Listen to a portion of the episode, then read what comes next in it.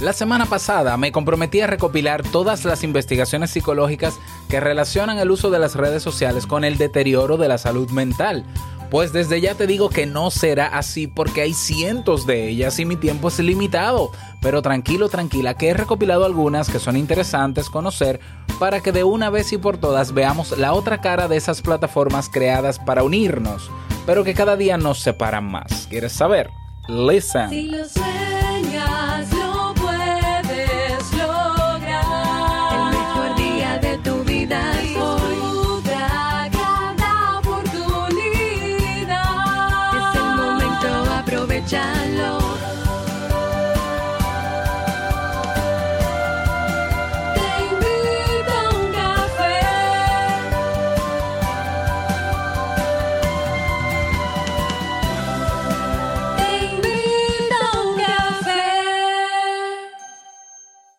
Y ahora contigo, Robert Sasuki, consultor en desarrollo humano y emprendimiento.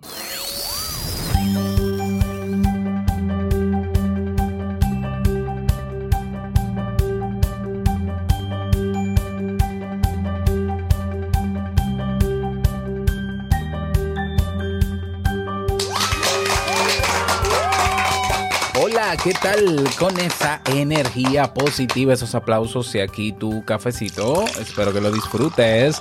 Damos inicio a este episodio, episodio 1143 del programa Te invito a un café. Yo soy Robert Sasuki y estaré compartiendo este rato contigo, ayudándote y motivándote. ¿Para qué? Para que puedas tener un día recargado positivamente, con buen ánimo. ¿Esto qué es? Esto es un podcast y la ventaja es, es que lo puedes escuchar en el momento que quieras, no importa dónde te encuentres. Todas las veces que quieras, solo tienes que suscribirte completamente gratis en un reproductor de podcast que te pueda avisar de que hay episodios nuevos. Grabamos de lunes a viernes desde Santo Domingo, República Dominicana y para todo el mundo. Y hoy he preparado un tema que lo debía desde la semana pasada, porque sí, la semana pasada me comprometí. Luego que yo terminé de grabar aquel episodio donde hablé sobre mi crítica al documental de Social Dilemma, ah, yo me comprometí públicamente a investigar y recopilar y presentar todas las investigaciones psicológicas que demuestran que las redes sociales la verdad es que son cientos de ellas. Entonces, luego como que me iba a arrepentir, como que no, pero que no, es que como que exageré, me emocioné, lo admito. Pero tengo el compromiso contigo y decidí traértelas. Es por eso que este episodio lo he titulado Estudios psicológicos que confirman cómo nos afectan las redes sociales. Y tengo que destacar algo para comenzar. Ya las redes sociales nos afectan positivamente y negativamente. Esa es la realidad. Ya, yo lo decía en el episodio pasado, en la crítica que hacía. Nosotros amamos las redes sociales porque la base estructural de la red social es conectar a la gente. Entonces, no cabe dudas, y de hecho no traje investigaciones de ese lado, porque es que no cabe dudas de que las redes sociales son un excelente recurso para conectarnos con los demás, para abrirnos puertas, para hacer networking, conocer personas de todas partes del mundo, compartir. Ahora bien, el problema ha sido la configuración dentro de la red social con unos algoritmos y una programación que no tienen ni, ni, ni cerebro ni, ni criterio y que constantemente experimentan con nosotros para sacarnos el mayor, el mayor tiempo posible dentro de la red social sin importar las consecuencias psicológicas. ¿Por qué? Porque el algoritmo no piensa. Los algoritmos en Facebook, en Twitter, en Pinterest, en Instagram, en todas las redes sociales, no piensan, no miden las consecuencias que puede traer, sino que simplemente da contenidos y da resultados basados en intereses y allá tú lo que pase con tu vida. Bien, ese es el pequeñito problemita. Entonces, el ser humano sí investiga, el ser humano tiene algo que se llama ciencia, que se llama método científico, porque el ser humano sí piensa, a diferencia de un algoritmo programado que es matemática pura, Y el ser humano sí ha estudiado las consecuencias de las redes sociales. Consecuencias positivas, porque sí las tiene, pero también consecuencias negativas, que también las tiene. ¿Ya? Y es por eso que he decidido yo hoy presentarte algunos resultados, en este caso, de cómo nos afectan, eh, cómo afectan negativamente nuestro bienestar como seres humanos. ¿Ya? Ah, vamos a tener, y vuelvo y, eh, vuelvo y contextualizo el tema. Ah, vamos a ver. Las redes sociales son un excelente recurso si tú sabes utilizarlo. Si tú sabes autorregularte y autocontrolarte. Si tú sabes regular tus emociones. Voy a empezar por lo que debió ser la conclusión, pero voy a empezar por ahí. No sea que quieras, te moleste lo que voy a decir a continuación y quieras dejar de escucharme. Porque puede ser. ¿Ya? Entonces, las redes sociales son un excelente recurso si tú tienes todo el, todo el bagaje de cómo sacarle ese provecho. Ahora yo quiero que alguien me explique en qué sociedad, en qué sistema educativo se forma el ser humano para que tenga autocontrol, para que tenga autogestión de su conducta y de sus emociones, para que desarrolle inteligencia emocional. Yo no digo que no hayan centros educativos que tengan esos componentes, pero no es parte del sistema, porque el componente psicológico y el componente emocional, hasta hace unos 20 o 30 años, o, o 30 años atrás, era considerado un tema tabú, era considerando, consi- eh, considerado un tema espiritual. No se le presta atención al tema emocional en, el, en la escuela, en el sistema educativo, ni en el sistema de ningún tipo porque a ti te ven llorando en la calle y lo que comienzan es a darte consejos la gente. Entonces, está el ser humano a grosso modo, naturalmente, preparado para autocontrolarse y autorregular sus emociones. Comencemos por ahí. No, y mira que no estoy hablando de niños y jóvenes que se espera que no. Pero es que hay adultos que no, que tampoco y no son pocos. ¿Ya? Entonces comencemos por esa gran interrogante. Las redes sociales, la configuración, porque no es la red social, no, la configuración que, tiene, que tienen las redes sociales vulneran y afectan directamente a nuestros puntos débiles. Nuestros puntos débiles son los errores que tenemos a la hora de procesar información los, er- los errores que nosotros tenemos, los puntos débiles o- o vulnerabilidades que tenemos, está en la poca regulación emocional, en temas de autoestima, en temas de aceptación y aprobación social. Las redes sociales lo saben, o quienes configuran, porque son seres humanos, lo saben, lo han estudiado y configuran su algoritmo para activar en nosotros conductas o formas de pensar, mejor dicho, pero es que la forma de pensar activa eh, emociones y esas emociones al final terminan convirtiéndose en un comportamiento, pero ellos lo saben. ¿Les importa o no? Yo no me voy a meter en un tema moral.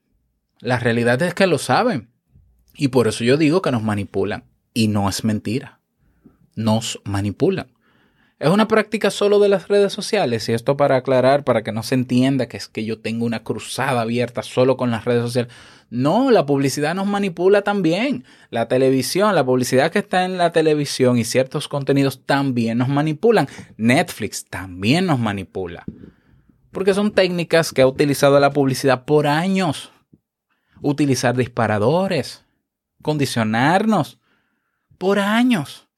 La publicidad se encargó desde sus inicios de vendernos cosas que no necesitamos y que nos hacen daño y que lo venden como algo positivo. O no hay por ahí una famosa marca que vende felicidad cuando su propia bebida está contribuyendo a la diabetes en el mundo. Entonces, no es un problema solo de las redes sociales. Pero estamos hablando de las redes sociales, en este caso. Vamos a comenzar con las investigaciones que he encontrado y luego vamos a dar una conclusión general al respecto. Tenemos la número uno. Dice, desconectarse de Facebook disminuye el nivel de, cor- de cortisol, la hormona del estrés. Los investigadores reclutaron. ah, esto es una investigación que se realizó en el año 2018. Am, te dejo el enlace en las notas del episodio y dice, los investigadores reclutaron a 138 usuarios activos de Facebook. A la mitad de ellos les pidieron que abandonaran por completo Facebook durante cinco días, mientras que la otra mitad siguió usando la red social con normalidad. Los participantes rellenaron encuestas sobre su satisfacción con la vida, nivel de estrés, estado de ánimo y la soledad experimentada, tanto antes como después del experimento. También se monitorizó su nivel de cortisol, una medida fisiológica del estrés, a través de muestras de saliva. Los psicólogos descubrieron que el breve descanso de solo cinco días de Facebook impactó positivamente en el nivel de estrés. Estas personas reportaron sentirse menos estresadas y su nivel de cortisol efectivamente disminuyó durante esos días que se mantuvieron desconectados. Curiosamente, también pasaron más tiempo con sus amigos, en persona. Al contrario, en el grupo que se mantuvo conectado a la red social, el nivel de estrés se mantuvo. Estos resultados nos llevan a preguntarnos por qué Facebook nos mantiene, estresados. Bueno, eso lo sabemos, por, por cómo nos por la información que nos presenta y cómo nos las presenta. ¿Ya? Ah, y habrán otros componentes fisiológicos, que pudieran explicarse, pero no quiero hacerlo yo. Entonces te dejo esa, esa mm, bibliografía, incluso el enlace a la revista donde se publicó ese paper, para que si quieres revisarlo lo puedas hacer. Vamos con otro. Este, se- este fue publicado en el año 2015 y habla sobre, sobre la comparación social, envidia y depresión en Facebook. ¿Ya? Y dice así, la coexistencia de depresión y envidia es plausible y está empíricamente establecida. Sin embargo, se sabe poco sobre los mecanismos subyacentes a esta correlación. Vamos a ir directamente en el estudio. En un estudio en línea cuasi experimental, los participantes deprimidos y no deprimidos indicaron su, su autoestima, o sea, indicaron cómo estaba su nivel de autoestima y luego se les presentaron perfiles de Facebook configurados específicamente que eran atractivos o poco atractivos. Se pidió a los participantes que se compararan con el propietario de ese, de ese perfil que vieron y que informaran sobre sus sentimientos de inferioridad y envidia resultantes. Los participantes deprimidos o los que tienen tendencia a deprimirse sintieron más envidia, especialmente después de ver el perfil atractivo. La envidia se asoció con una mayor inferioridad autoinformada y también se correlacionó negativamente con la autoestima. La conexión entre la depresión y la envidia se demuestra con una provocación experimental de la envidia por primera vez. Los resultados sugieren fuertemente que la baja autoestima y los consiguientes sentimientos de inferioridad juegan un papel crucial en los elevados niveles de envidia de las personas que tienden a deprimirse. Oh, un saludo a los haters. ¿Ya? Qué curioso. Ya fíjate cómo todo se conecta.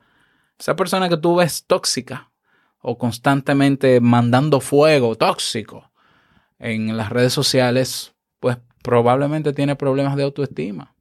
Ya, y digo probablemente, ¿no? Para no entrar en... Y eso lo hablé incluso en el perfil de un troll o de un hater hace mucho tiempo. Te voy a dejar el episodio en las notas de, del programa. Te dejo ese paper también. El otro dice así. El presente, este se titula, vamos a ver, Face to Face versus Facebook. Ujú. Déjame traducirlo. Dice cara a cara versus Facebook. La exposición a redes sociales aumenta o atenúa la excitación fisiológica entre las personas socialmente ansiosas. Esa es la pregunta. Y dice aquí, el presente estudio probó dos hipótesis contradictorias sobre el efecto de la exposición a Facebook en el nivel de excitación fisiológica de los participantes que luego se encontraron con la persona estimulada en una situación cara a cara. Bien, sigo.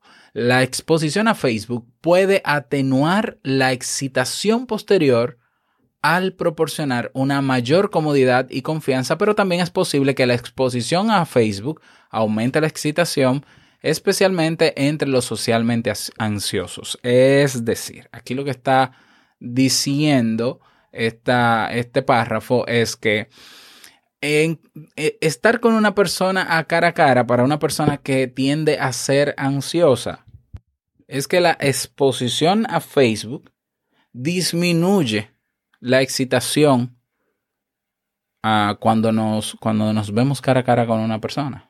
Es decir, no sentimos la misma emoción tener de frente a una persona luego de exponernos a Facebook. ¿Ya? Ah, ¿Qué más dice? Eh, los resultados fueron consistentes con la hipótesis del aumento. Una exposición previa en Facebook conducirá a una mayor excitación durante un encuentro. Ah, no, es al revés. Conducirá a una mayor excitación durante un encuentro cara a cara, particularmente para aquellos con alta ansiedad social. Otro paper que te dejo en las notas del episodio con su respectivo enlace.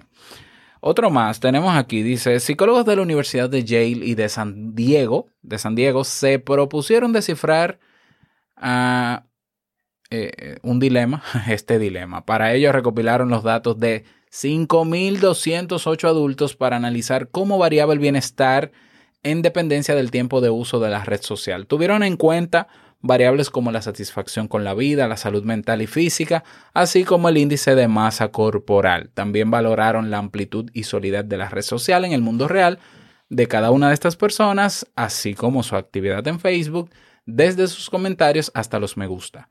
A diferencia de otros estudios en esta investigación, los psicólogos les dieron seguimiento a los participantes a lo largo de dos años, lo cual les permitió formarse una visión más realista sobre el impacto de la red social en sus vidas.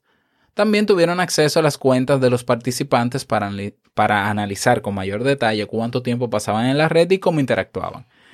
Ah, bueno, vamos a las conclusiones. Estos psicólogos afirman que la cantidad de tiempo que le dedicamos a esta red social, y obviamente yo agregaría las otras, pero no es parte de la investigación, a lo largo de un año es un excelente predictor de la aparición de problemas de salud mental.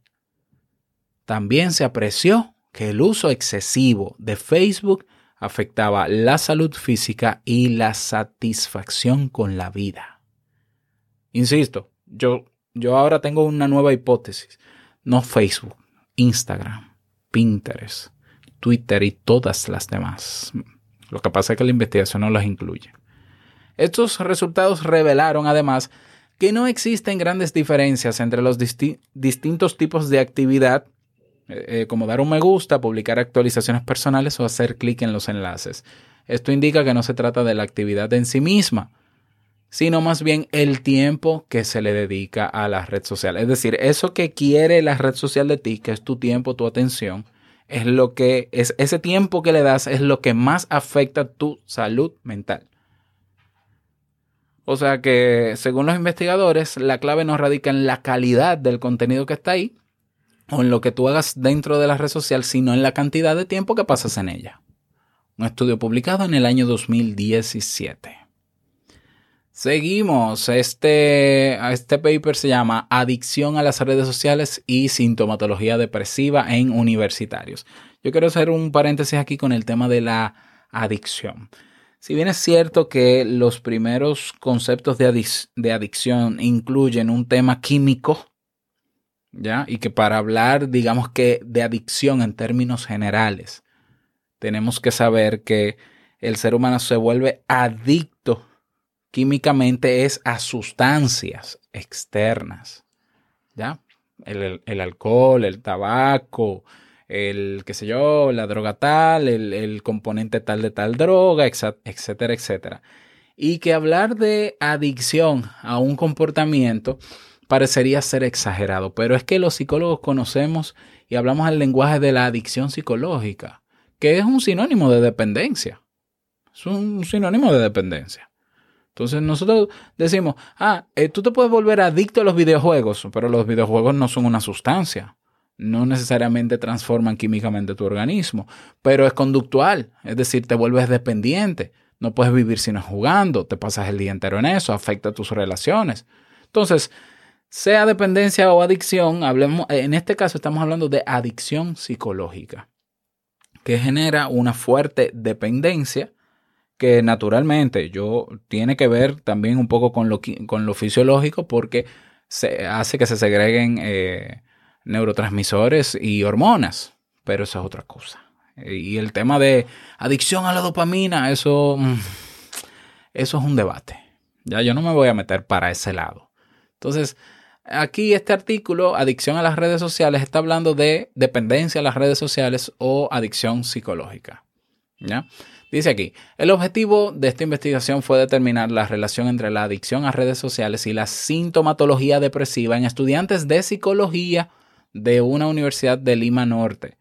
La investigación, dice aquí, para el análisis, no, vamos a las conclusiones, dice aquí, existe una relación directa en el aumento de los niveles de ambas variables en la muestra estudiada. Dice aquí, Ah, bueno, perdón, dice. Es que debí leer esta línea antes.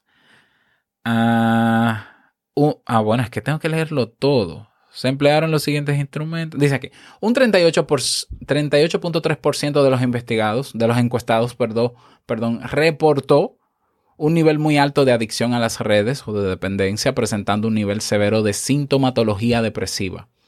Se evidencia una correlación significativa entre las dimensiones de adicción a las redes sociales y la sintomatología depresiva. Es decir, se evidencia una correlación significativa entre la dependencia que tenemos a las redes sociales, en este caso fue Facebook, pobre Facebook. No, mentira, aquí habla de redes sociales en general. Ah, ok. Y comportamientos depresivos o, o estados emocionales depresivos. Lo que confirma lo anterior, mientras más tiempo pasamos en las redes sociales, más nos deterioramos en términos de salud mental.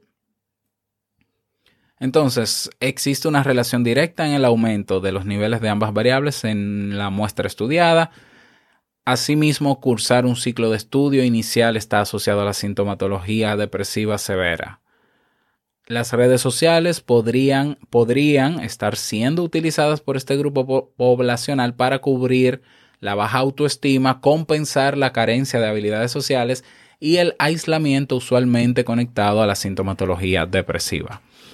Seguimos, vamos con otro estudio. Este se titula El efecto de los me gusta o de los likes de Instagram en la comparación social de las mujeres y la insatisfacción corporal.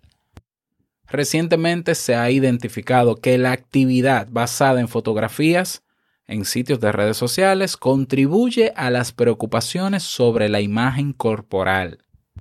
El presente estudio tuvo como objetivo investigar experimentalmente el efecto de la cantidad de likes que acompañan a las imágenes de Instagram en la insatisfacción corporal de las mujeres. Los participantes fueron 220 estudiantes de pregrado que fueron asignadas al azar para ver un conjunto de fotos o imágenes promedio o ideales emparejadas con un número bajo o alto de likes presentados en, un, en Instagram. Los resultados mostraron que la exposición a imágenes ideales, esbeltas, delgadas de otras mujeres, conducía a una mayor insatisfacción corporal y facial que las imágenes promedio. Si bien la cantidad de likes no tuvo ningún efecto sobre la insatisfacción corporal o la comparación de apariencia, tuvo un efecto positivo sobre la insatisfacción facial. Ah, ¿Qué más dice? Ah, Estos efectos no fueron moderados por la participación de Instagram, pero una mayor inversión en me gustas de Instagram o likes de Instagram se asoció con más comparación de apariencia e insatisfacción facial. Los resultados ilustran cómo los aspectos de interacción social únicos de las redes sociales, por ejemplo los me gusta, pueden afectar la imagen corporal. Otro estudio más. Se titula Son más felices y tienen una mejor vida que yo. El impacto del uso de Facebook en la percepción de la vida de los demás. Esta investigación examina el impacto del uso de Facebook en la percepción de las personas sobre la vida de los demás se argumenta que aquellos que están más involucrados con Facebook tendrán diferentes percepciones de los demás que aquellos menos involucrados debido a dos razones. Primero, los usuarios de Facebook tienden a basar su juicio en ejemplos fáciles de recordar, lo que llamamos en psicología la heurística de disponibilidad. No te preocupes, de eso vamos a hablar en el próximo episodio que va a cerrar esta, esta serie de tres sobre las redes sociales. Y en segundo lugar, los usuarios de Facebook tienden a, atribuir el contenido positivo presentado en Facebook a la personalidad de los demás en lugar de a factores situacionales, especialmente para aquellos que no conocen personalmente. Entonces, el análisis multivariado que se hizo, que se realizó, indicó que aquellos que han usado Facebook por más tiempo estuvieron más de acuerdo en que otros eran más felices y menos y menos en que, en que y menos en que la vida es justa. Y aquellos que pasan más tiempo en Facebook cada semana estuvieron más de acuerdo que los otros eran más felices y que tenían una vida mejor. Además, los que incluían a más personas a quienes no conocían personalmente como sus amigos de Facebook coincidían más en que esos que no conocían tenían una vida mejor. Me, vamos a ver, resumiendo. Mientras más personas tú ves en redes sociales que no conoces y que muestran esa vida perfectísima que tienen, oh, sí, pues más tú llegas a la conclusión de que ellos tienen una vida mejor que la tuya. Eso naturalmente eso es un sesgo cognitivo, eso es un error en la forma de procesar la información, pero es que es que nuestro querido algoritmo de las redes sociales ah, potencia eso porque si ya viste una foto de, de, la, de la persona con ese cuerpazo, te va a mostrar otro y te va a mostrar otro y te va... Y mientras más tiempo pasa, más te muestra.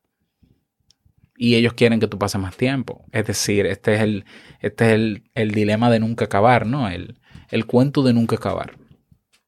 Otra investigación más. La relación entre el estrés diario, el apoyo social y el trastorno de adicción a Facebook. La conclusión para ir avanzando. Las personas que reciben altos niveles de apoyo social en línea, es decir, que reciben muchos likes, que les aplauden mucho en la red social, tienden a estar en riesgo de tener tendencia hacia trastorno de adicción a Facebook. Por lo tanto, si el apoyo social fuera de línea, es decir, offline, puede proteger la salud mental, el apoyo en línea puede influir negativamente en ella. Te traduzco. Mientras más aplausos, likes, comentarios, emojis, emoticones recibes por tus bellas fotos y publicaciones, hay una alta probabilidad a que tú te conviertas más dependiente en esa red social por algo básico. Te están reforzando positivamente tus publicaciones y no hay algo que alimente más el ego y que refuerce más positivamente una conducta que la aprobación social. Entonces tú te crees la movie, como decimos en mi país. Tú te crees que tú eres, un, tú, eres el actor de, esa película y entonces tú quieres ahora eh, seguir saciando a la masa que te aplaude, que te. Al final, te afectas tú. ¿Por qué? Porque te vuelves dependiente de una red social y ves el mundo teniendo como centro esa red social, lo que sería bastante triste. ¿No? Y aumentaría tu nivel de estrés también, etcétera, etcétera, etcétera. Seguimos, otra más. A ver, nos quedan tres más. Ok, esta se titula El uso pasivo de Facebook socava el bienestar afectivo, evidencia experimental y longitudinal.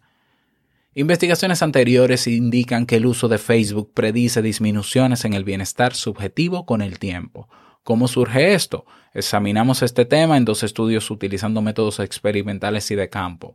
En el estudio 1, indicar, tenías que indicar, eh, o las personas tenían que indicar a las personas en el laboratorio que usen Facebook de forma pasiva en lugar de activamente, condujo a una disminución del bienestar afectivo en el tiempo. ¿Qué es el uso, qué es el uso pasivo en Facebook o en las redes sociales?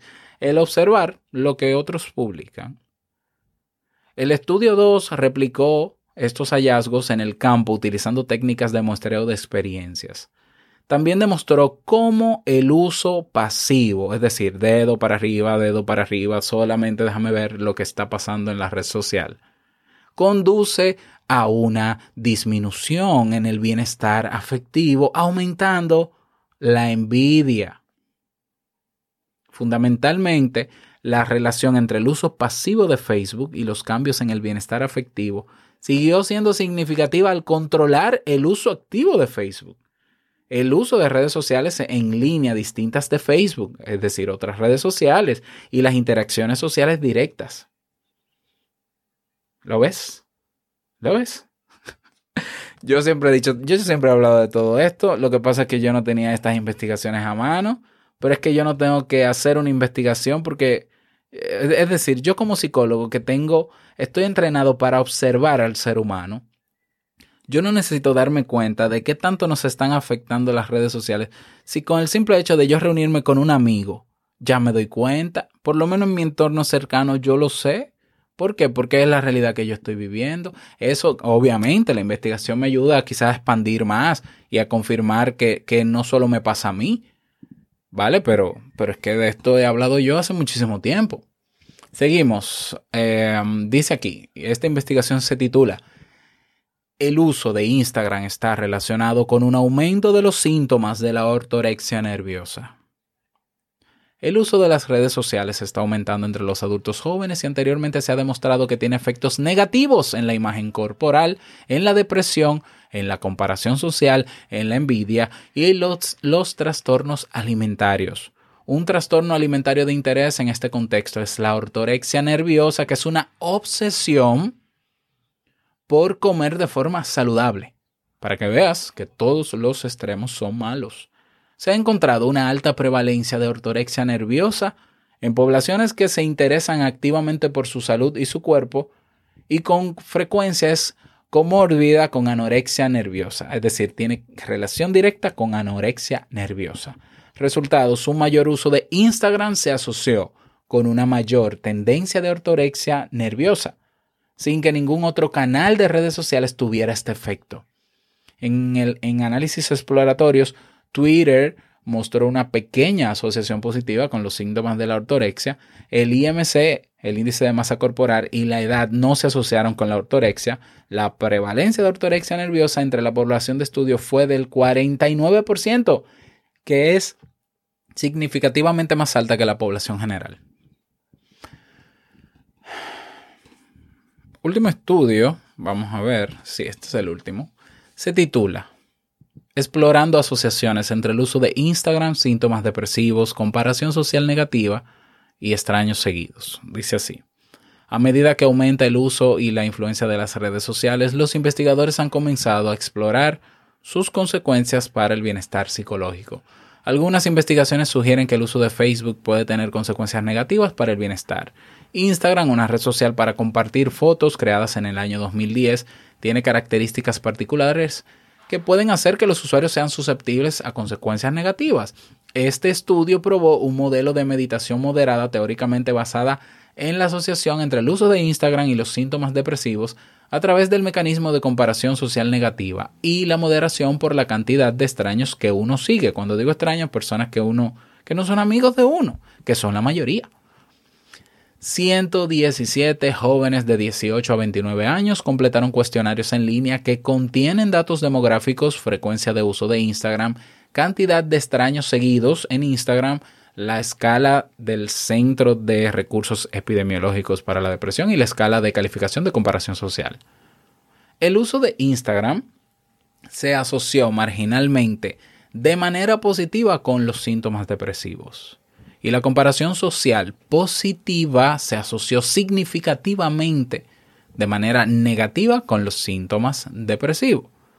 La cantidad de extraños seguidos moderó las asociaciones del uso de Instagram con la comparación social. Esto se parece a, uno de los primeros que compartí, que si tú, a ver, eh, si tú te comparas con tus amigos en las redes sociales, como tú los conoces, si tienes una relación con ellos, no te afecta tanto.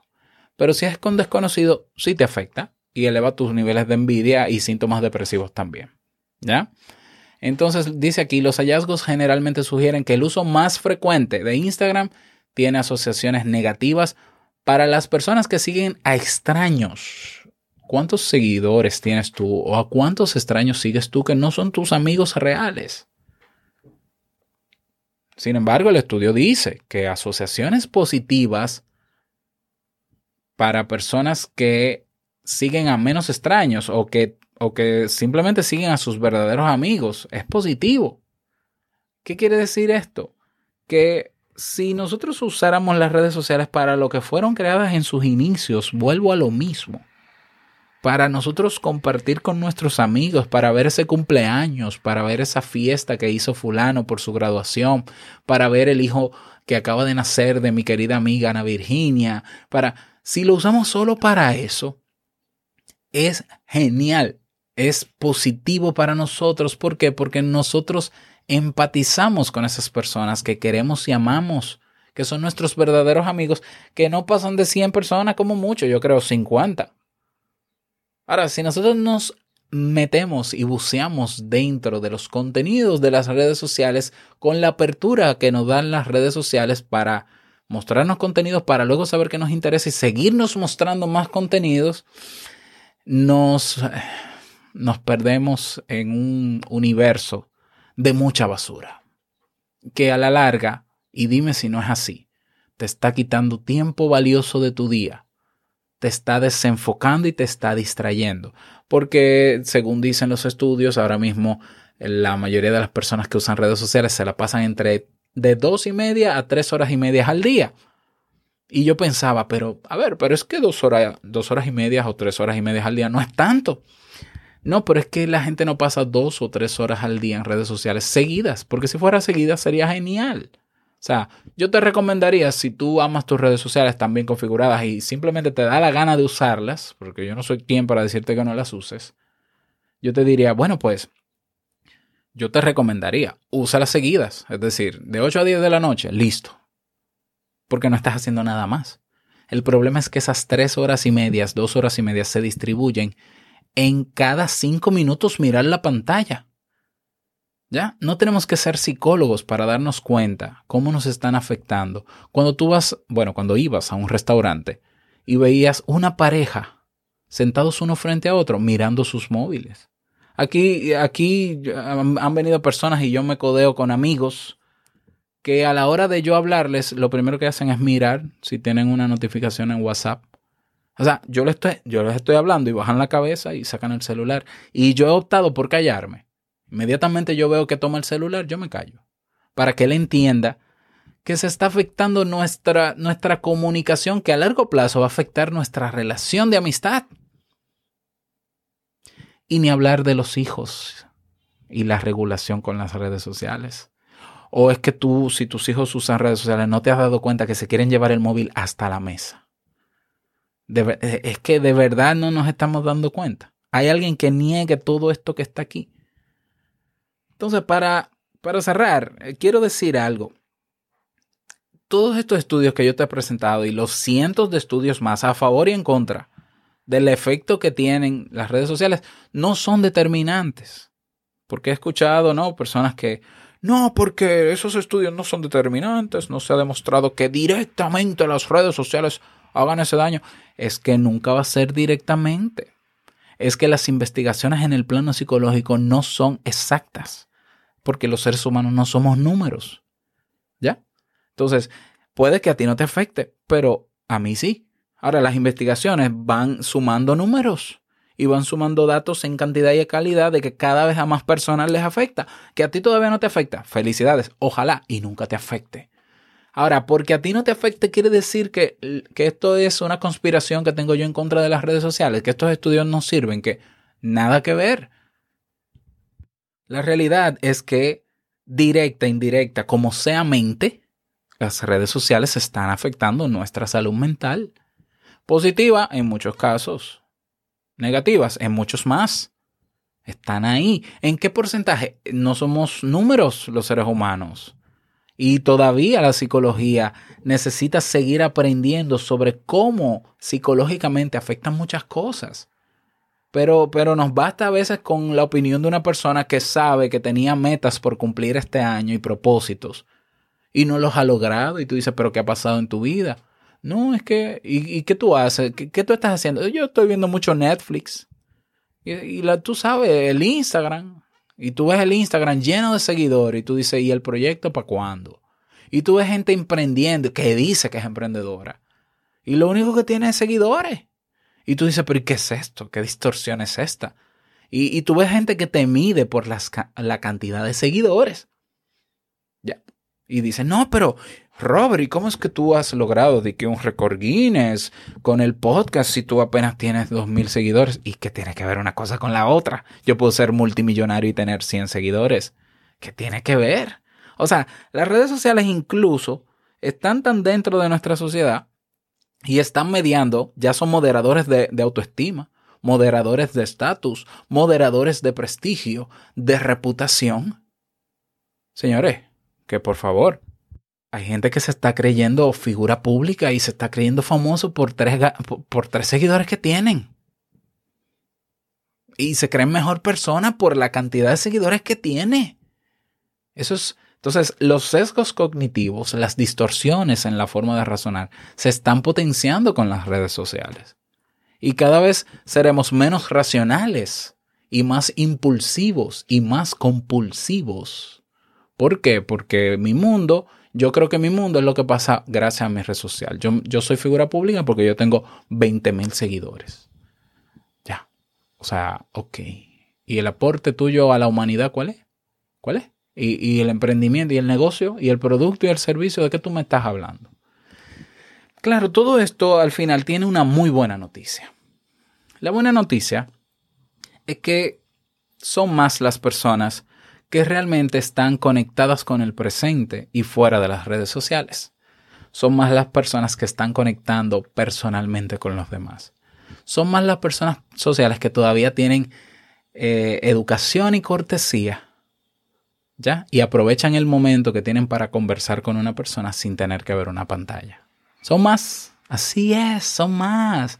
Así que si tú creías que el mundo se está acabando por las redes sociales, todavía hay esperanza.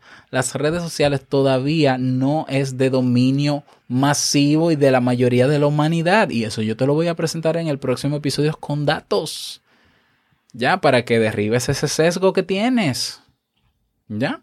Entonces, yo al final estoy contento porque estamos hablando de que, bueno, sí, no, las redes sociales afectan, pero es un 30%. ¿Ya? Hay otros que, lo, que están haciendo un uso adecuado. Hay muchos perfiles privados por ahí que tú los ves que no te van a dar acceso simplemente porque tú, yo no te conozco. Perfecto. O sea, eh, el tema es que los, que los que están afectados por las redes sociales son muy ruidosos son muy ruidosos y quieren hacer creer a nosotros, los que no estamos dependiendo de ninguna red social, ah, pero es que esa es la, la modernidad. Es que ahora la gente te mide por un like, tú tienes que aceptarlo. Es que tú tienes que, tienes que darle a la gente lo que le gusta. Es que si TikTok es para bailar, tú lo que tienes es que bailar, aunque tú bailes malo. Es que tú tienes que hacerte los selfies para que ganes like. Hermano, usted, eh, eh, no. usted es parte de una minoría tóxica que simplemente esa toxicidad y esa forma de actuar en las redes sociales no le va a llevar a ningún lado. Ya, o que simplemente reflejan tus debilidades psicológicas o tus carencias. No quieras a mí, que tengo amor propio, que tengo cierto nivel estable, creo, de autoestima, no me hagas a mí tener que seguirle la corriente a una red social para que me aprueben. Porque yo no necesito likes, yo no necesito aprobación de nadie. No necesito que me aplaudan. ¿Por qué? Porque yo sé lo que hago, para quién lo hago y con el amor que lo hago. Y punto. Y yo hice terapia. Cuando joven, yo, yo fui a terapia para superar problemas de ego y otros problemas más. Algunos no los superé, pero otros sí. Entonces, quizás la mejor manera de superar y hacer un uso correcto de las redes sociales o, o, salir de ese nivel de toxicidad, entiendo yo, es la terapia. Y más barato también, es mucho más barato. Entonces nada, con esto cierro este episodio. En el próximo episodio, cuando, no mañana, sino cuando volvamos a hablar de esto, estaré con Jair Amores, que ya coordinamos para, de, para hablar si de verdad las redes sociales son imprescindibles. Y para darte datos e informaciones, eh, digamos, con números, que pueden ayudarte a darte cuenta de cuál es la verdadera realidad sobre el tema de las redes sociales o si se puede vivir con ellas o sin ellas, si afecta al negocio, si no sé qué creencias que uno suele tener por estar enganchado ahí y creer que todo lo que pasa tiene que ver con las redes. Eso lo vamos a hablar más adelante. Así que espero que este tema te haya servido. Sé que me he extendido. Me gustaría escuchar tu, tu opinión, por eso te invito a que te unas a la comunidad en Telegram. Vas a teinvitouncafe.net y tienes el botón comunidad y nos vemos dentro.